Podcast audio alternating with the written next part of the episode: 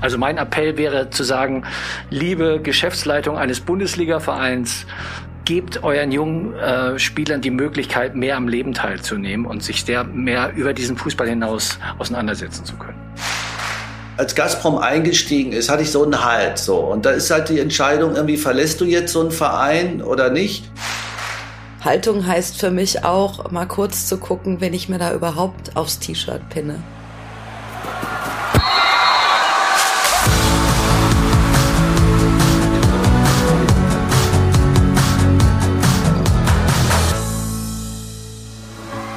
Mehr als ein Spiel. Der Podcast der DFB-Stiftungen Egidius Braun und Sepp Herberger. Und der DFB Kulturstiftung. Mit Nils Stratmann. Ja, und damit hallo und herzlich willkommen zu einer neuen Folge Mehr als ein Spiel. Auch heute geht es wieder um den Fußball und um seine Rolle in der Gesellschaft.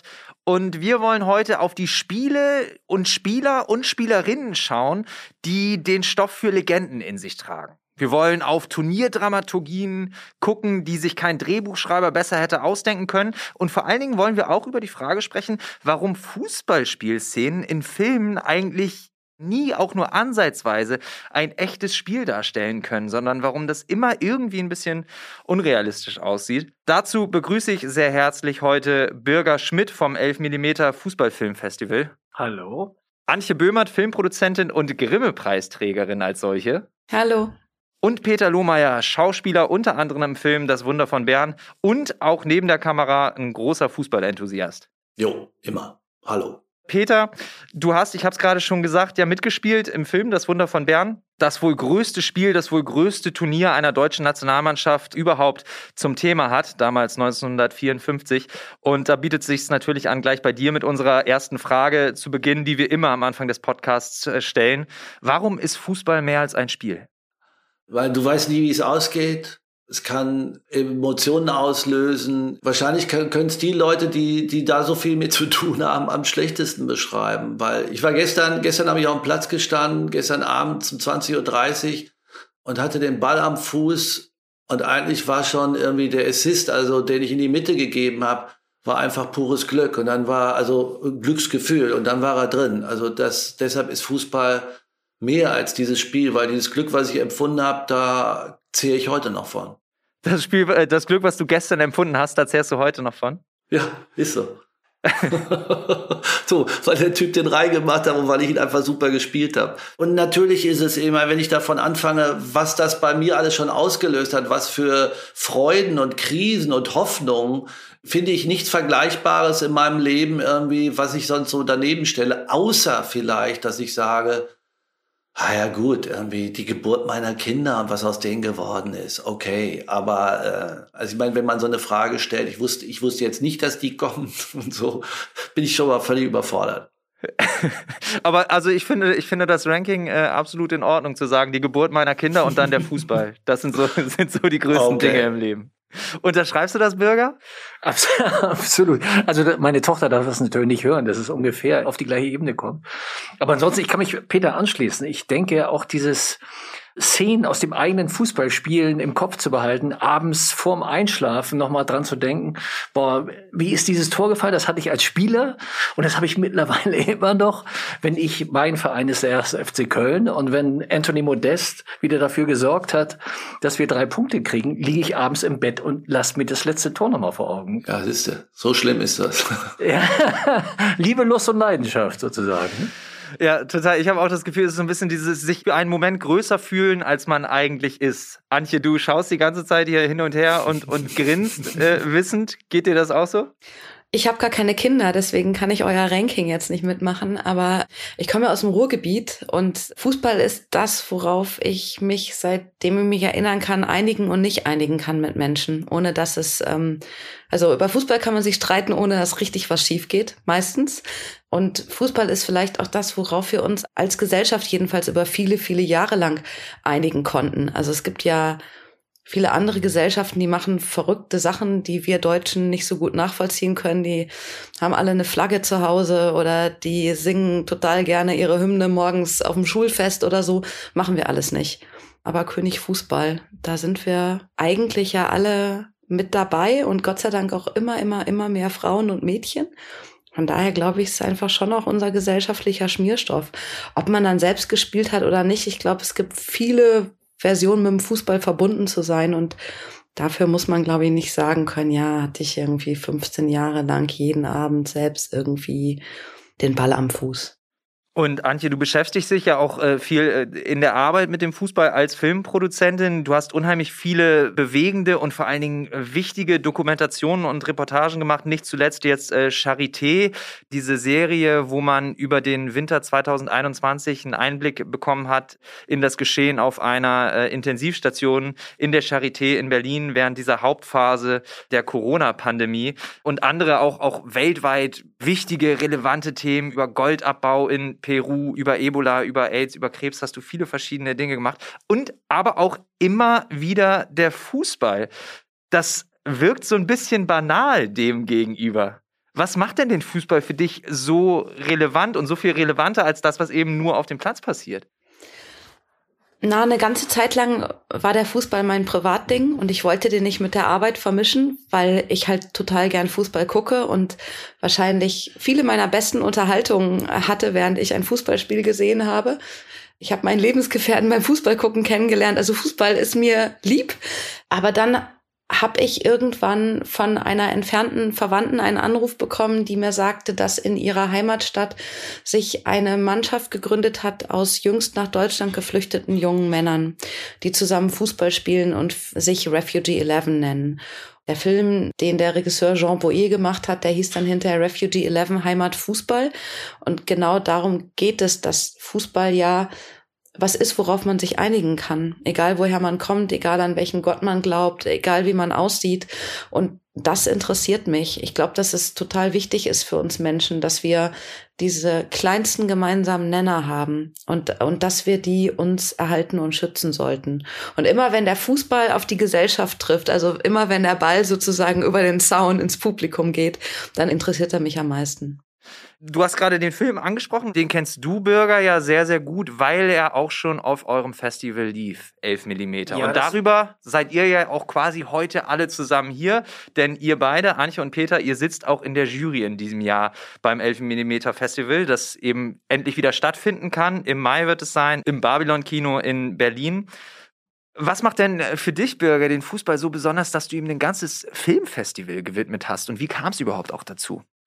Na, es kam dazu, dass äh, grundsätzlich Fußball in meinem eigenen Leben eine ganz große Rolle gespielt hat. Es war immer so ein äh, Türöffner. Also äh, als ich zum Studieren nach Berlin gegangen bin, gab es zwei Gründe, warum ich es äh, machen wollte. Einerseits gab es die Berlinale, die ich ganz regelmäßig besucht habe, dafür die Schule geschwänzt habe als Schüler und Urlaub genommen habe, um Filme zu gucken. Und gleichzeitig habe ich eben begeistert Fußball gespielt. Und das, der erste Anlaufpunkt war hier ein Verein, den ich mir ausgesucht habe in Berlin. Dann hat sich zum späteren Zeitpunkt ein wunderbarer Fußballkulturverein gegründet, der Brot und Spiele e.V. hieß. Und ähm, wir haben damals eine Idee entwickelt zu sagen, Mensch, es gibt so viele äh, Dokumentationen, Fußballfilme, wollen wir die nicht mal bündeln? und haben eine wunderbare Unterstützung bekommen von British Council, haben im ersten Jahr nur britische Filme gezeigt, um dann zu merken, dass wir was ganz äh, Neues damit initiiert haben. Und es gab sehr schnell Scouts überall auf der Welt, die gesagt haben, sag mal, kennt ihr den Film schon? Hier ist eine aktuelle neue Produktion. Und das Ganze ist dann sehr schnell zum Festival gewachsen, richtig wie es sich gehört, mit einer schönen Anzahl an Zuschauern und Zuschauerinnen, aber eben auch mit Preisen und einer tollen Auswahl an Werken. Also unter anderem das eben besagte von Antje, das hat so für berührende Momente auch äh, gesorgt, weil die ganze Mannschaft von Refugee 11 eben extra nach Berlin gereist ist. Wir haben das Screening gemacht und von daher äh, erlebt man Fußball auf eine ganz neue Art und Weise. Ein anderer Film, den wir hier auch behandelt haben, schon im Podcast, war Football Undercover, der bei euch lief. Und auch dieses Jahr, hast du schon gesagt, äh, gibt es viele Filme. Vom 12. bis zum 16. Mai findet das äh, Festival statt, präsentiert von der DFB Kulturstiftung. Und wenn ihr euch für das Festival interessiert, dann äh, könnt ihr euch natürlich da reinklicken. Alle Infos findet ihr in den Shownotes und dann sehen wir uns im besten Fall. Aber vielleicht nochmal auch für die Zuhörer, was erwartet uns denn da Wir haben also knapp 200 Einreichungen pro Jahr. Das ist wirklich eine sehr schöne Sache, weil die Qualität enorm hoch ist, kann man sagen, auch äh, bei den Amateurfilmen. Das sind Dokumentarfilme, Spielfilme. Wir haben einen eigenen Wettbewerb für Kurzfilme. Aber im Mittelpunkt stehen eigentlich gesellschaftliche und soziale Erzählungen, die eine große Rolle spielen. In diesem Jahr haben wir den Schwerpunkt Heimat. Und zu diesen traurigen Zeiten gehört natürlich auch der besondere Blick auf die Ukraine. Und wir haben eine Reihe mit fünf Fußballfilmen aus der Ukraine zusammengestellt. Also das ist wirklich sehr weit gefächert angesprochen auf dein Festivalbürger, hast du mal gesagt, das Spiel ist wie wenig andere Phänomene in der Lage, gesellschaftliche Realitäten zu spiegeln und zu prägen. Was meinst du mit dem Satz? Naja, das ist schon sehr vielfältig. Wir haben beispielsweise einen Themenschwerpunkt mal gehabt, das war Fußball, Politik und Macht. Und haben uns wirklich darauf konzentriert, was häufig gesagt wird, Fußball und Politik hätte nichts miteinander zu tun. Ganz im Gegenteil, wir haben wirklich äh, in dem Jahrgang viele Filme gezeigt, die gezeigt haben, inwiefern Fußball und Politik und Politik und Fußball sich gegenseitig befruchten, aber auch gegenseitig sehr, sehr wehtun können. Ja, das haben wir zu verschiedensten äh, thematischen Feldern gemacht. Wir haben einen, einen Schwerpunkt Frauen im Fußball, aber auch mal den Blick nur auf Osteuropa gehabt, den Blick auf die Geschichte des Fußballs in der DDR. Also von daher, man kann eigentlich jedes gesellschaftliche äh, Thema sehr gut über den Fußball erklären.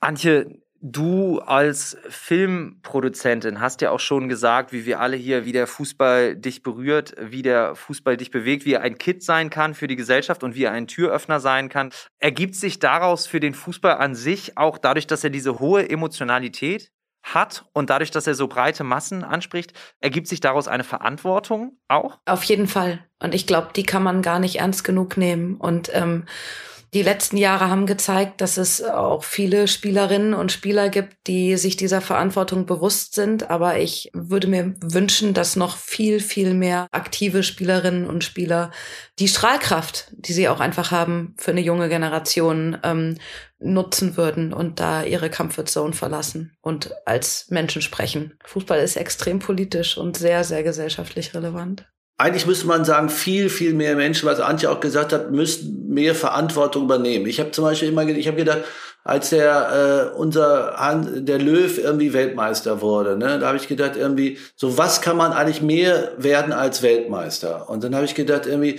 der Typ ist ja nicht blöd, also so und hat Erfahrung, der war schon in der Türkei, gearbeitet in anderen Ländern und jetzt äh, hat er das erlebt Warum zeigt so ein Mensch nicht mehr Haltung? Ganz ehrlich. Also zu der, das einzige, was ich von dem gehört habe zur WM in Katar war, das ist ja jetzt schade, dass wir jetzt äh, äh, kein Public Viewing machen, ist ja kalt, so, so ungefähr. Mehr habe ich quasi nicht gehört. Und das finde ich, also wo, wo ein Typ, wo ich weiß irgendwie, egal was der erzählt, der wird immer noch mal irgendwo einen Job kriegen. Aber, aber zeig doch mal mehr Haltung. Und ich, also das tut mir wirklich in Bezug auf Katar oder man muss auch den Spielern, auch die den Mund aufmachen, man muss mit denen auch weiter kritisch umgehen. Also wenn jetzt der Kimmich zum Beispiel, jetzt immer so als Held da, weil er für Corona und dann sagt, aber wenn der Kimmich sagt, ja, jetzt ist zu spät mit dem Boykott, wie auch immer, so, ne, wo ich sage, ja, Alter, wo warst du denn vor drei Jahren, wo war denn da deine Birne? So, und ich finde, man muss die mehr, man muss die Leute, die diese gesellschaftliche Verantwortung haben, ob das jetzt Funktionäre sind, wir haben ja dieses Chaos oder diese Debakel beim DFB erlebt, äh, so, oder erleben wir immer noch mitunter. Da muss viel mehr Verantwortung gefordert werden, ob das aus der Politik ist oder ob das von den Fans ist. Das tun die ja. Also eigentlich sind ja die politischsten Menschen im Fußball, sind ja, ob das jetzt die Ultras sind oder wie auch immer, wo kommt denn in anderen gesellschaftlichen Geschichten das immer von unten hoch, wo die sagen, hallo, so geht's nicht. Das ist, gab ja diese 1530 Nummer, ne, dass man um, nur noch um 1530 gespielt. Auch ein sozial-gesellschaftlicher Ansatz so sowieso. Und nicht diese Quatsch Sonntagabendspiele Montag ist jetzt schon zum Glück weg und so. Wo ich immer gesagt habe so die Macht des einzelnen Fans ist ganz klein. Aber 60.000 ob das auf Schalke oder bei den Zecken ist oder wo auch immer ist sozusagen wenn we, wir, wen meinst du jetzt mit den Zecken äh, habe ich jetzt vergessen, wie dieser, diese Stadt heißt. Auf jeden Fall gelb-schwarz spielen die so. und gleichzeitig haben 60.000 eigentlich eine Macht, eine viel größere Macht so. Und wenn die jetzt sagen, habe ich immer gesagt, wenn die jetzt zu Hause bleiben, so, ne? Und da ist keiner, der die anfeuert. Da hat auch kein Sponsor was von. Da will man auch nicht Fernsehen gucken, obwohl wir natürlich Geisterspiele ertragen haben oder wie immer. Diese Macht des Fans, wenn man die mal bündeln könnte. So, also wie gesagt, eben, also grundsätzlich wollte ich sagen, mehr Verantwortung zeigen einfach auch und in jedem Bereich. Also alleine, wenn ich, wenn wir jetzt anfangen über Fußballdirektoren oder Manager zu reden, ist ja alles, ist ja alles ganz, eigentlich ist ja alles ganz schrecklich. Die Wahrheit ich hake da Platz. tatsächlich genau, genau an der Stelle hake ich einmal kurz ein, denn ich habe, äh, ich habe äh, zwei Punkte dazu. Das eine ist, Antje Peter, ihr habt äh, beide äh, die Spieler angesprochen und vor allen Dingen von den Spielern und Spielerinnen äh, gefordert, mehr Haltung zu zeigen. Ich glaube, um Haltung zu zeigen, ist es erstmal überhaupt wichtig, eine politische Bildung erfahren zu haben und ein Umfeld gehabt zu haben, was einen für gesellschaftliche Themen sensibilisiert. Darüber möchte ich gerne gleich auch noch mit euch äh, sprechen. Und das andere ist, Peter, du hast Haltung von den Fans gefordert und äh, du selber hast ja schon ganz klar Haltung bezogen. Du bist ja ähm, großer Anhänger von Altona 93 und von Schalke 04 oder warst zumindest lange großer Anhänger von Schalke 04, warst auch Vereinsmitglied bis 2019 du eben ausgetreten bist aus aus dem Verein aufgrund der rassistischen Äußerungen vom damaligen Aufsichtsratsvorsitzenden Clemens Tönnies. So, ja. Das war ein, war ein sehr, sehr klarer Schritt. Jetzt ist es so, Tönnies hat auf Schalke zumindest vordergründig so nichts mehr zu sagen. Schalke ist mittlerweile in die zweite Liga abgestiegen, ist da mittlerweile wieder erster Platz und man hat das Gefühl, irgendwie auch gesellschaftlich verändert es sich so ein bisschen in dem Verein. Also gerade steht nicht mehr eine Min Tönnies äh, mit irgendwelchen negativen Schlagzeilen da, sondern zuletzt haben wir eher gesehen, aha, Schalke hat sehr konsequent und sehr schnell das Gazprom-Sponsoring zurückgegeben. Antje, du ziehst die Stirn kraus und schüttelst den Kopf. Du siehst das anders? Naja, also wann denn genau? Irgendwann nach dem 24. Februar 2022. Haltung heißt für mich auch, mal kurz zu gucken, wenn ich mir da überhaupt aufs T-Shirt pinne. Darf ich jetzt sagen, weil ich auch irgendwie geborener Schalke-Fan bin, weil es eine schwere Liebe ist, aber weil ich auch nicht mehr sagen kann, dass mein Verein und das schon ein bisschen länger. Manche Sachen kann man sich vorher überlegen.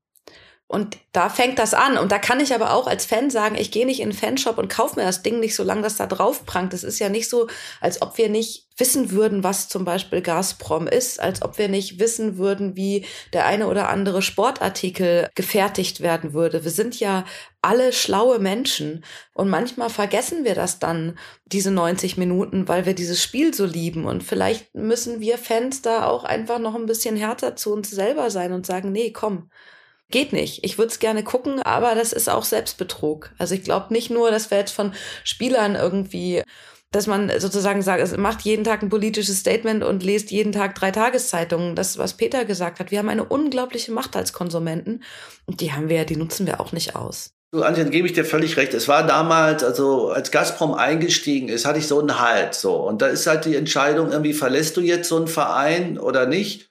Und, und inwiefern hast du überhaupt eine Möglichkeit, da so Kritik zu üben? Und ich war irgendwie jetzt mal unter uns vier Augenröhren gesprochen irgendwie.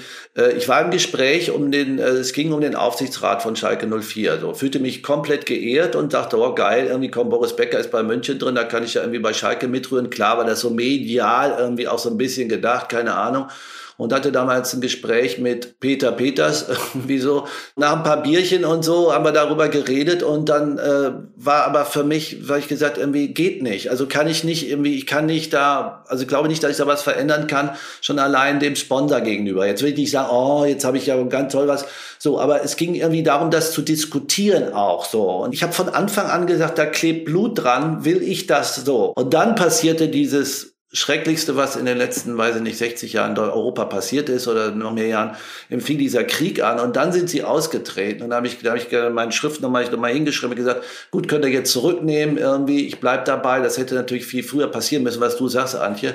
Aber gleichzeitig, man muss man sich mal vorstellen, wir hatten im Vorstand jemanden, einen Stasi-Oberst irgendwie, der auch von schön irgendwie Putin-Gazprom-mäßig bezahlt wurde. Ja, wie kannst du denn sowas irgendwie, ich habe mich fast geschämt immer nicht ständig dafür. Ne, so. Aber was ich nur damit was ich sagen wollte, ist irgendwie dieses, es nützt ja nichts, das zu kritisieren oder zu beobachten. Was ist der Wert eines Fußballvereins? Was heißt dieses, immer dieses äh, Logo und so, wir leben dich und so ein Quatsch, irgendwie, was da so hingeschrieben wird und so. Und da ist irgendwie, vorhin sagte ich will nicht, dass die Spieler aktiv sind und die Fans, das sind wirklich die aktivsten. Das waren die, die bei der Pandemie irgendwie haben die Ultras als erstes irgendwie den Leuten, die in Quarantäne waren, Essen gebracht So, und äh, die sind aktiv. Und, und das ist ja auch das Tolle, jetzt mal den Bogen irgendwie zu so einem Filmfest zu schlagen, irgendwie, wo ich immer, wenn ich vom Theater auch herkomme, wo ich immer hoffe, oder auch deine Filme, Antje, irgendwie, wo ich immer hoffe, lasst uns diese Filme oder dieses Festival irgendwie so breit wie möglich machen, in dem Sinne, dass die das mitkriegen dass du da einen sozialen Ansatz schaffst irgendwie. Das eben auch in den Stadien müsste viel mehr, weißt du, da geht es dann irgendwie, es geht immer um Kohle, ja sowieso irgendwie. Da geht es um Bierwerbung und das noch und das. Was kannst du auf dem Würfel in Schalke alles bringen? Und deshalb, also jetzt mal kurz zwischendurch nochmal Danke an, an, an dieses Filmfest, dass das gibt und an, danke an Antje, dass sie, dass, dass du eben Stoffe untersuchst, die dann total spannend auch sind anzukommen. Bürger, hier wurde jetzt gerade ein sehr pessimistisches Bild vom Fußball gezeichnet. Na. Äh, vielleicht auch ein sehr realistisches Bild, muss man einfach sagen. Also es sind ja alles gute und richtige Punkte, die ihr angesprochen habt. Und ich als Bremer bin natürlich äh, mit Werder Bremen verhaftet und habe äh, seit Jahren äh, beim Verein äh, Wiesenhof auf dem Trikot stehen. Und, Lecker, ja. Ja, das ist natürlich auch schwierig. Also mein kleiner Weg ist da, äh, kein Trikot zu kaufen, solange die eben drauf sind quasi unter dem Wappen. Ähm, aber das ist nun ja auch wirklich ein, ein wirklich verschwindend geringer Anteil. Also es gibt unheimlich viele Verwerfungen im Fußball, die gerade angesprochen wurden.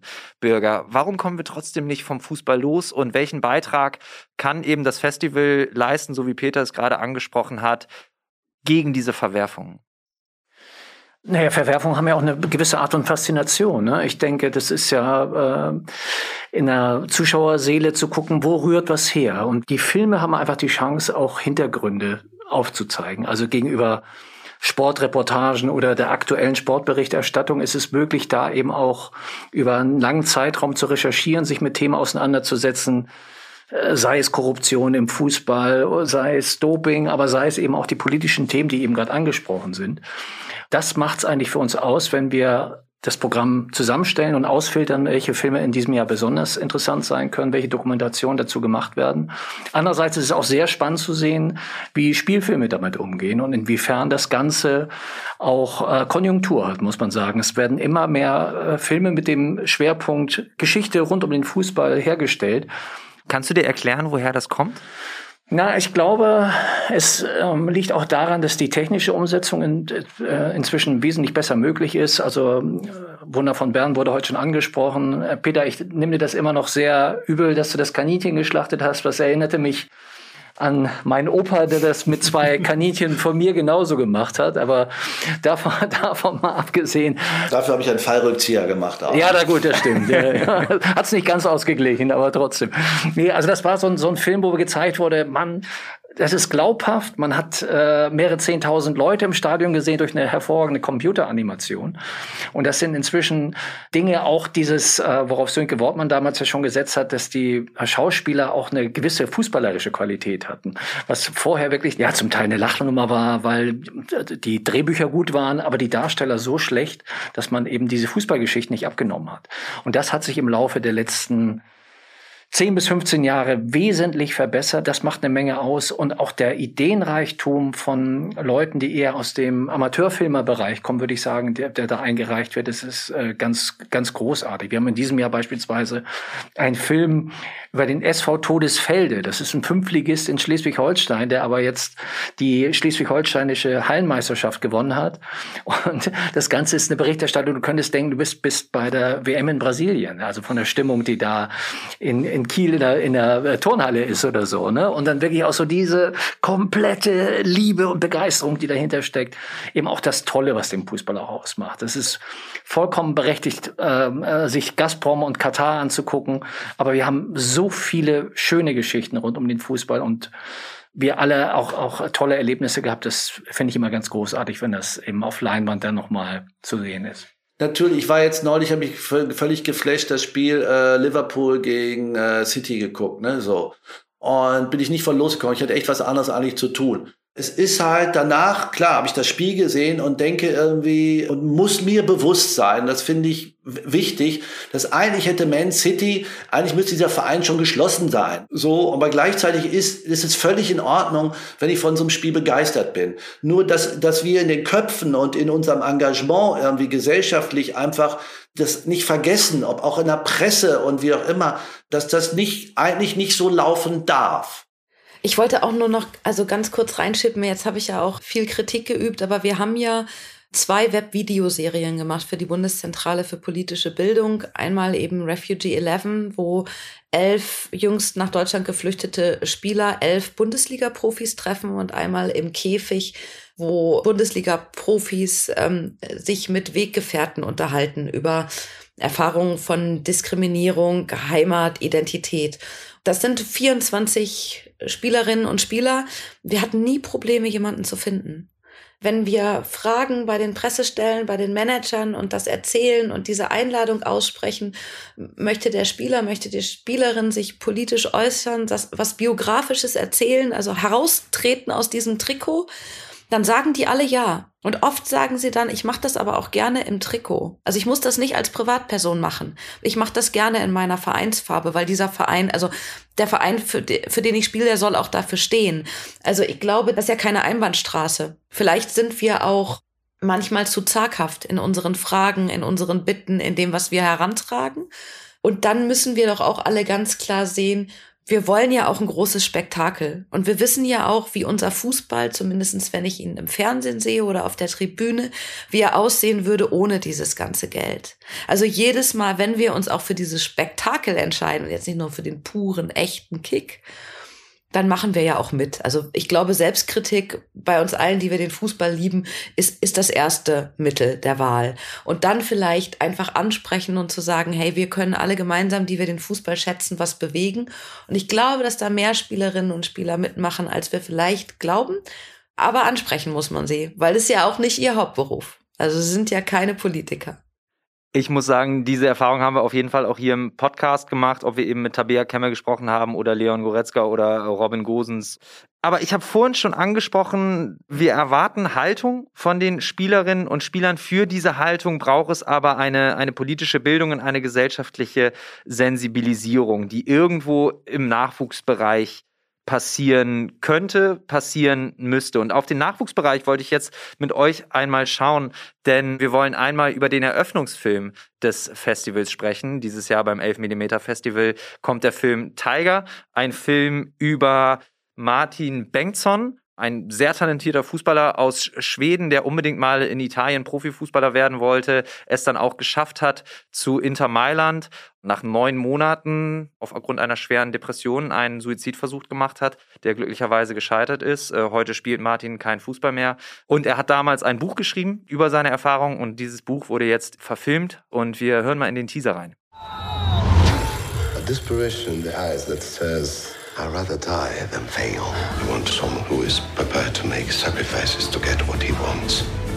We're giving you the chance. Every kid dreams of. Don't throw it away.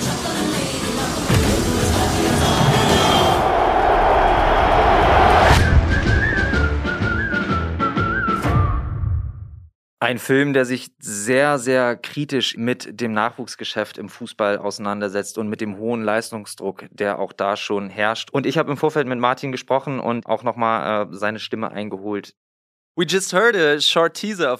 Martin, wir haben gerade einen kleinen Teaser zu deinem Film Tiger gehört, der ja auf deiner Lebensgeschichte basiert. Du stammst eigentlich selber aus einer Künstlerfamilie. Wie bist du zum Fußball gekommen? In Italy, why? I mean, uh, Damals hat jedes Kind in Schweden Fußball gespielt, unter anderem wegen der Weltmeisterschaft 1994. Für mich war es vielleicht nicht der natürlichste Weg zum Fußball, weil ich durch meinen Vater, der Schauspieler war, eher an das Umfeld von Theatern gewöhnt war. Aber vor allem als ich jung war, hatte ich das Gefühl, dass Fußball ein Weg war, um zu etwas dazuzugehören. Ich war damals ziemlich schüchtern und zurückgezogen und Fußball war ein Weg, mich auszudrücken und zu wachsen. Und du hattest diesen großen Traum, einmal in Italien, in Mailand nach Möglichkeit zu spielen, der dann wahr wurde. Wie war denn dann die Realität? Es gab viele Momente, die waren magisch. Vor allem zu Beginn, so nah an etwas heranzukommen, das ich mir so lange im Kopf ausgemalt hatte. Aber nach ungefähr einem halben Jahr ging ich plötzlich durch eine Phase mit vielen existenziellen Zweifeln und Fragen, die mein Leben betrafen. Was wahrscheinlich ziemlich normal ist als Jugendlicher. Fragen, wer ich bin und in meinem Fall vor allem, wer ich bin, wenn ich nicht auf dem Fußballplatz stehe oder womöglich kein Profi werde. Und diese Fragen haben an mir genagt. Ich hatte damals eine Knieverletzung und ich musste feststellen, dass mein ganzes Selbstbewusstsein, meine ganze Selbstwahrnehmung davon abhing, wie ich auf dem Feld performen konnte. Ich hatte das Gefühl, ich war nichts anderes als meine Performance auf dem Feld. Und heute würde ich sagen, das war der Beginn einer Depression, die sich in mir entwickelte und die komplett ausbrach, als wir für eine Zeit lang in unserem Internat unter Hausarrest gestellt wurden, weil einige Spieler Mist im Trainingslager gebaut hatten. Und das war nur ein paar Wochen bevor der Selbstmordversuch passierte. Wir waren einige Spieler in der Mannschaft, die sehr unter diesem Hausarrest litten. Also das Leben außerhalb des Fußballs war wirklich schwer. Auf dem Feld habe ich es wirklich genossen. Ich mochte es auch in Italien zu spielen. Aber für mich war diese Art von Leben keins, in dem ich bleiben konnte. A way of, a way of living that I could, you know, stay in. Du sprichst deine Depression an, die dich ja wirklich im wahrsten Sinne des Wortes existenziell bedroht. Wie hat denn der Verein reagiert, als du die ersten Anzeichen gehabt hast? Hast du das überhaupt selbst so einordnen können? Uh, Und konntest du dich öffnen? No, and Nein. Und das ist Teil des Problems, das im Buch und im Film angesprochen wird. Dass da eine Männlichkeitskultur herrscht, in der es nicht geplant ist, dass du deine Gefühle teilst. Und das zerstört dich nach einer Weile innerlich. So habe ich es jedenfalls erlebt. Ich habe mich nicht getraut zu sagen, dass ich Angst hatte, weil ich fürchtete, schwach zu wirken. Das ist ein ganz basales Kulturproblem, das wir im Buch und im Film ansprechen. Also Dieses Problem, sich nicht öffnen zu können, war auch hier im Podcast schon Thema. Robin Gosens und Tabea Kemme zum Beispiel haben sehr deutlich gemacht, dass es oft wenig psychische Betreuung in den großen Clubs gibt. Auch heute noch. Und ich meine, deine Geschichte ist jetzt 20 Jahre her. Hast du das Gefühl, es hat sich was verändert? Vor allem bei Inter, für die das alles damals ja auch ein Riesenschock gewesen sein muss. Where that all happened, which must have been a shock. Yeah, I think it changes slowly. Mm, ich glaube, es bewegt sich was, aber sehr langsam. Es geht um eine Wahrnehmungsveränderung auf viel größere Ebene dass viel mehr Menschen und Clubs sich öffnen. Was schwer ist, wenn das Gebilde auf so viel Druck und Geld aufgebaut ist. Bei Inter habe ich schon das Gefühl, dass sie etwas gelernt haben, dass sie es heute besser machen wollen und auch unseren Film sehr unterstützt haben. Ich glaube, es ist verschieden in verschiedenen Clubs. Aber ich finde, es ist schon bemerkenswert, dass du in jedem Club einen Arzt für jeden Knochen im Körper hast, aber nur sehr wenige, wenn es um das Mentale geht, um die Gefühle was aber auch ein sehr wichtiger Part ist, um auf diesem Level zu performen. Was macht es mit dir, in dieser Welt zu leben?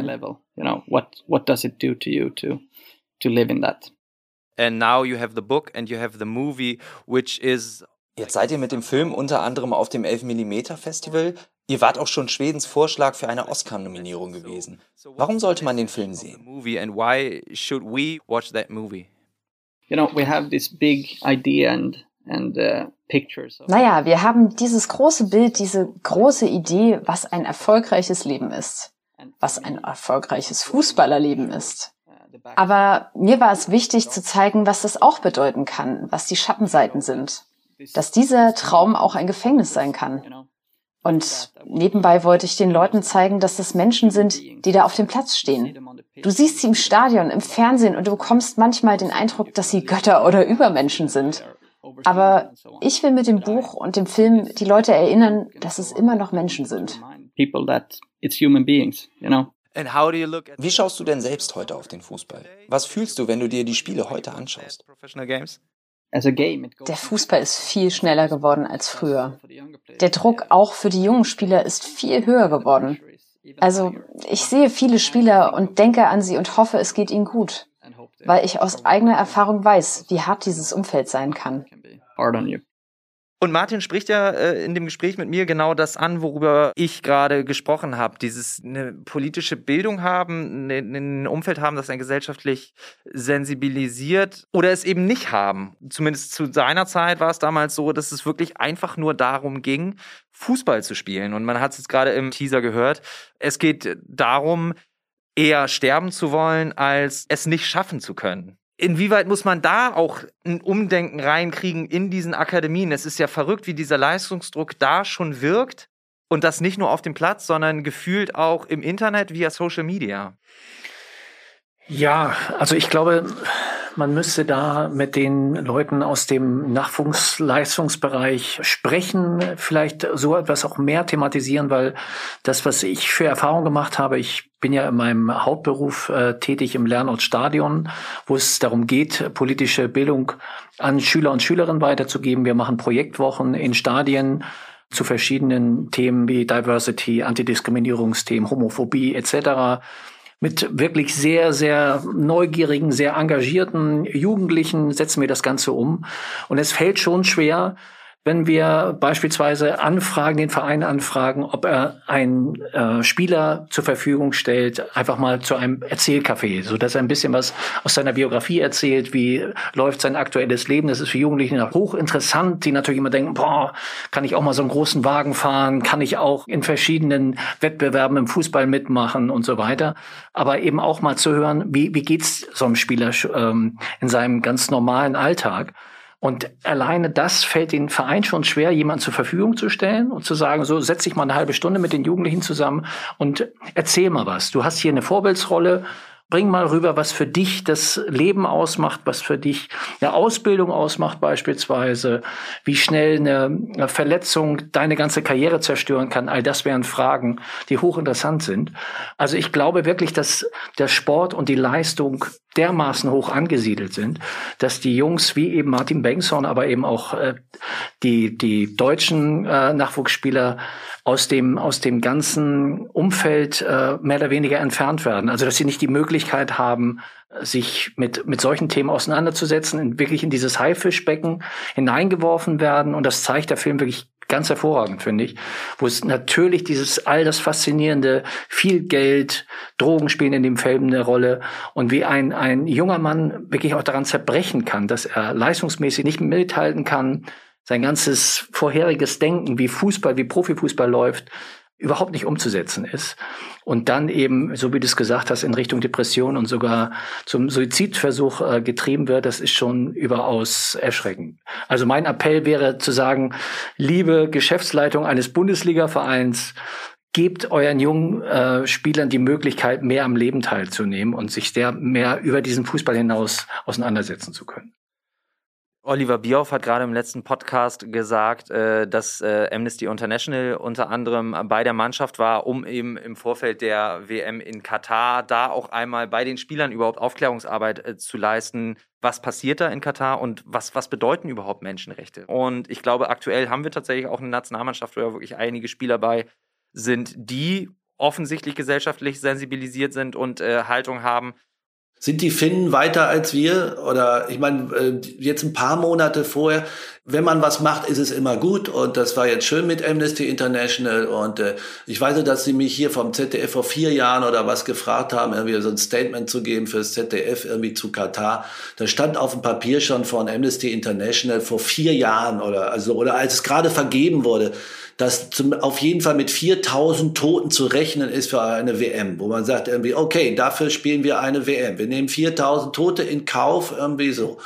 Also DFB, dieses so späte Aufwachen. Ich, und dann hat man wirklich leider das Gefühl, das ist dann so eine Alibi-Reaktion. Ne? Die einzigen, die im Augenblick irgendwie dann Flagge zeigen, auch immer, selbst unser neuem DFB-Präsident, der jetzt mit ihr telefoniert hat, mit der Finnin, die den Mund aufgemacht hat beim letzten FIFA-Treffen irgendwie, das ist die einzige, eine Frau, zum Glück eine Frau irgendwie, die den Mund da aufmacht irgendwie. Und unser neuer irgendwie hat mit ihr schon mal telefoniert. Also so, jetzt nicht unser Torwart, sondern unser neuer DFB-Präsident. Schöne Grüße, ich hoffe auf äh, Änderung oder auf mehr einfach. So sehe Olli Bierhoff, ja, Olli, toll. Hättest du mal wirklich ein paar Jahre früher drauf kommen können, dich mit Amnesty zu treffen. Dann wärst du nämlich in der Welt wohl möglich, in der, in der Ansicht überhaupt, wärst du ganz weit vorne. So. Natürlich bin ich dankbar über jemanden wie Goretzka und so weiter. Aber ich finde, dass äh, diese Aussage, äh, braucht man eine politische Bildung, um eine Meinung zu haben, finde ich, geht nicht. Also eine Meinung kannst du immer haben. Natürlich ist es klar, aus welchem sozialen Umfeld oder wie deine Meinung gelenkt wird. Klar, so.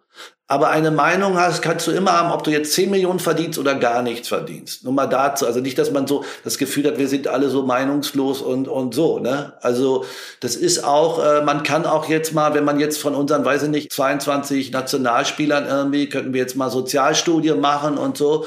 Und trotzdem würde ich sie da hinsetzen und sagen, Kinder, jetzt irgendwie, jetzt reden wir mal Tacheles, weißt du? Und nicht können sich dann elf raushalten und sagen, jo, ich habe einen ganz einfachen Haushalt und bin seit 16 im Internat und habe keine Ahnung, lesen noch Bravo Bravo und Sportbild, weißt du so. Das, was mich so ein bisschen hoffnungsvoll gestimmt hat, und ich hoffe, dass es nicht nur ein Spin ist, dass ja dieser Besuch oder dieses Treffen mit Amnesty, darüber wurde ja gesagt, dass die Nationalmannschaft, also dass der Spielerrat äh, den Wunsch hatte, sich mit Amnesty zu treffen, um sozusagen sich ein Briefing anzuhören, um dann zu überlegen, wie man sich verhalten möchte. Und wenn das so ist, also dass der Spielerrat gesagt hat, wir wollen uns das jetzt mal anhören und überlegen, dann finde ich das erstmal sehr gut. Und ich wollte nochmal überleiten zu 11 Millimeter und zu Bürger. Ich glaube, ich habe vor einigen Jahren beim Festival Workers Cup gesehen über den kleinen Fußballcup, den die Arbeiter ausgetragen haben, die auf den Baustellen für die WM gearbeitet haben.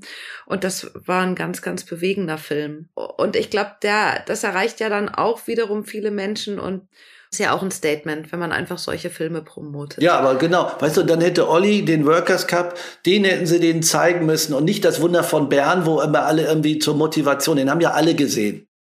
Wie ist denn das? Das interessiert mich jetzt bei dir, äh, Peter. Wir haben jetzt äh, viel über die Fußballwelt gesprochen, über Leistungsdruck und über Haltung. Und wie ist das denn in der Schauspielbranche? Ist das vergleichbar? Den Druck zu haben, performen zu müssen und den Druck zu haben, sich gegenüber anderen durchzusetzen mit Ellenbogen und so weiter? Die Theater waren so ein bisschen wie Bundesliga immer. Das war immer so, welches Theater macht jetzt die Besten, welche werden eingeladen zum, wer, welches spielt Champions League, welches Theater ist unten und oben und so weiter. Es gibt immer so Vergleiche. Ich, ich habe das schon auch mal auch oft verglichen, wenn man sagt irgendwie, also ich spiele am liebsten zusammen, also ich spiele am liebsten mit einem Ensemble. Das heißt, ein Doppelpass ist ein Dialog. Ne, so. Und es gibt da wirklich viele Parallelen.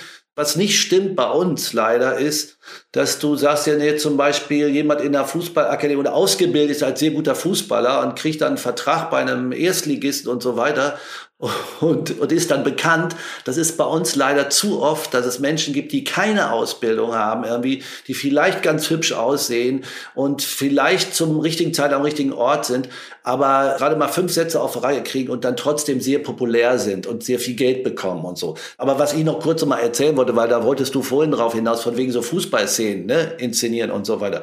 Ich bin ja nun leider jetzt schon 60 und würde wahnsinnig gerne in jedem Fußballspiel mitspielen, so und so, weil ich das ja ja auch beim Wunder von Bern gar nicht durfte. Ich durfte ja nur einmal, was heißt durfte, der liebe Sönke Wortmann hat mir diesen Fallrückzieher reingeschrieben, den ich dann auch gewuppt habe, auch wenn es das Schienbein ein bisschen war. Aber wir haben es nur einmal gedreht, war wirklich so. Und das Schwierige ist natürlich irgendwie, du kriegst nie eine Fußballrealität wirst du nie schaffen. Außer es gibt irgendwann mal so, dass, dass du in einem Bundesligaspiel, da müsst ihr auch wieder die Rechte verkaufen, den Leuten irgendwie Kameras irgendwie, wenn da die Kameras so klein sind, irgendwie, weiß ich nicht, hier oben hinklebst oder so, ne, dann kriegst du mal so Szenen hin, sonst wirst du es nie schaffen. Du brauchst einfach, wie gesagt, das wollte ich eigentlich nur sagen, gute Fußballer. Und ein guter Fußball ist nicht immer ein guter Schauspieler und umgekehrt, ne? Obwohl ich, glaube ich, beides kann. Wirklich. Bestimmt, auf jeden Fall. Fußball hat was Theatrales, jetzt mal so theoretisch gesprochen. Das heißt, es ereignet sich. Und das heißt auch, es ist so nicht wiederholbar. Ja, genau. Und deswegen kann man, egal wie geil man es macht, und das Wunder von Bern ist ein fantastischer Film, es wird niemals das sein, was an diesem Tag damals in dieser Sekunde passiert ist. Und das ist auch das Wunderbare am ja, genau. Fußball, genau. dass es dieses theatrale Moment hat das, was du gerade angesprochen hast, Antje, dieses nicht wiederholbare, das ist ein ganz zentraler Zauber des Fußballs und eben dieses absolut nicht planbare und dadurch auch nicht inszenierbare. Du hast 22 Leute auf dem Feld über 90 Minuten mit sehr, sehr wenig Regeln, das heißt sehr, sehr wenig Unterbrechungen. Du kannst ein, ein Fußballspiel nicht planen. Ralf Rangnick würde mir wahrscheinlich äh, widersprechen, Julian Nagelsmann vielleicht auch, aber es, es hat immer dieses ganz, ganz große Chaos-Element drinne und das ist das, was einen, glaube ich, als Anhänger gerade auch von kleineren Clubs einfach immer wieder diese Hoffnung gibt, weil man das Gefühl hat, mit diesen wahnsinnig vielen Menschen auf dem Feld, in dieser wahnsinnig langen Zeit, ist es doch immer möglich, irgendwie dann doch das Wunder zu schaffen. Und ich glaube, bei aller Kritik, die wir hier heute äh, geübt haben, ist das, glaube ich, eben dieser Zauber, der uns immer wieder beim Fußball dann auch hält. Und mit diesem Zauber möchte ich jetzt auch am Ende abschließen, denn äh, ich würde von euch gerne wissen, was waren denn für euch die jeweils größten Spiele, die ihr erlebt habt? Das größte Spiel, was ich jemals erlebt habe, habe ich auf dem Filmfestival, eine brasilianische Dokumentation über ein Aufstiegsspiel von der zweiten in die erste Liga. Aus Porto Alegre war die Mannschaft, die ein 1 zu 1 halten musste bis zur 90. Minute und bis dahin vier Spieler verloren hat. Die haben zu sieben gegen elf gespielt und haben in der letzten Minute mit sieben Leuten auch noch das 2 zu 1 geschossen. Und das war so göttlich und wo ich dachte, das, sowas hast du noch nicht erlebt. Jeder hat da seine, die großen deutschen Erzählungen etc., welche Spiele schon waren. Aber wer diesen Film sieht und wer dieses Spiel sieht, sagt, genau wie der Filmtitel auch lautet, Unbelievable. Und das war wirklich das größte Fußballspiel, was ich jemals gesehen habe. Aber wie kam es denn dazu, dass die nur noch mit sieben Spielern auf dem Platz waren? Platzverweis. Nein, ein Platzverweis jagte den nächsten. Einer ist noch verletzt vom Platz gegangen.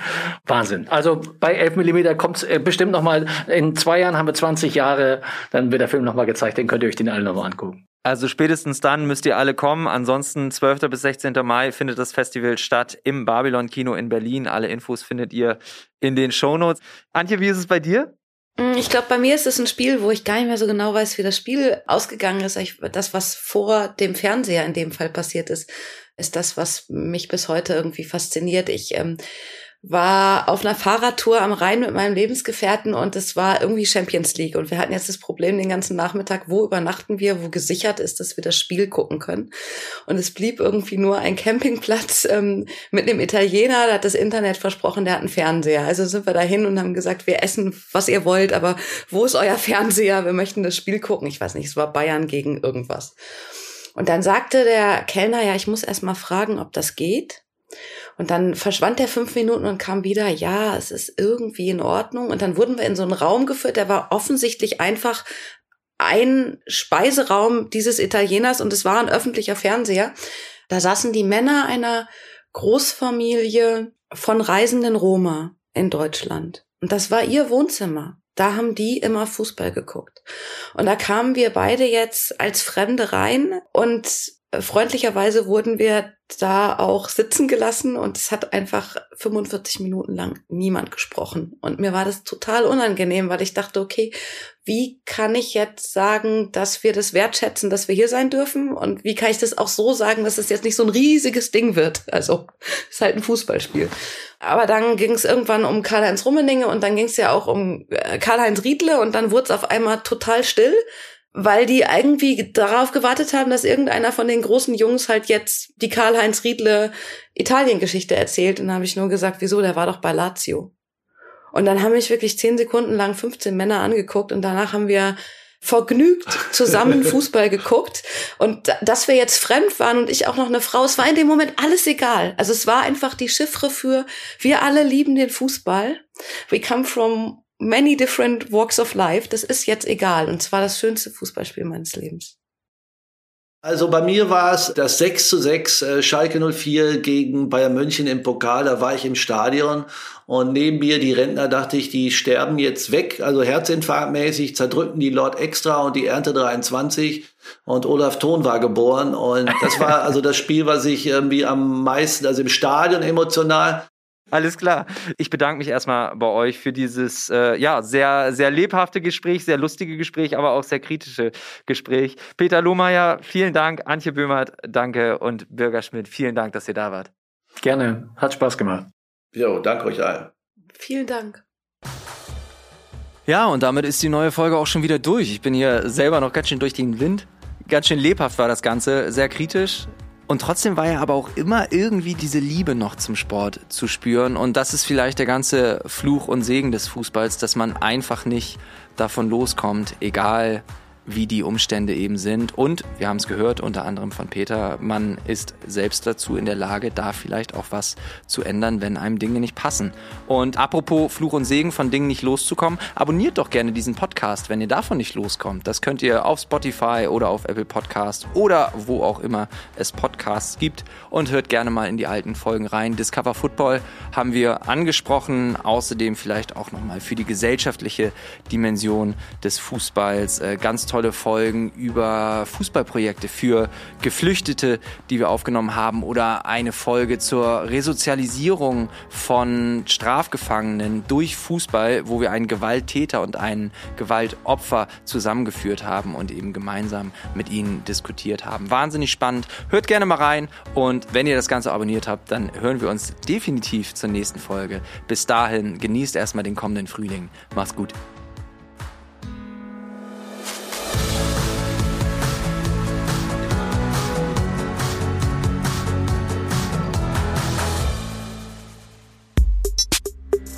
Mehr als ein Spiel, der Podcast der DFB Stiftungen ist eine Produktion von Maniac Studios.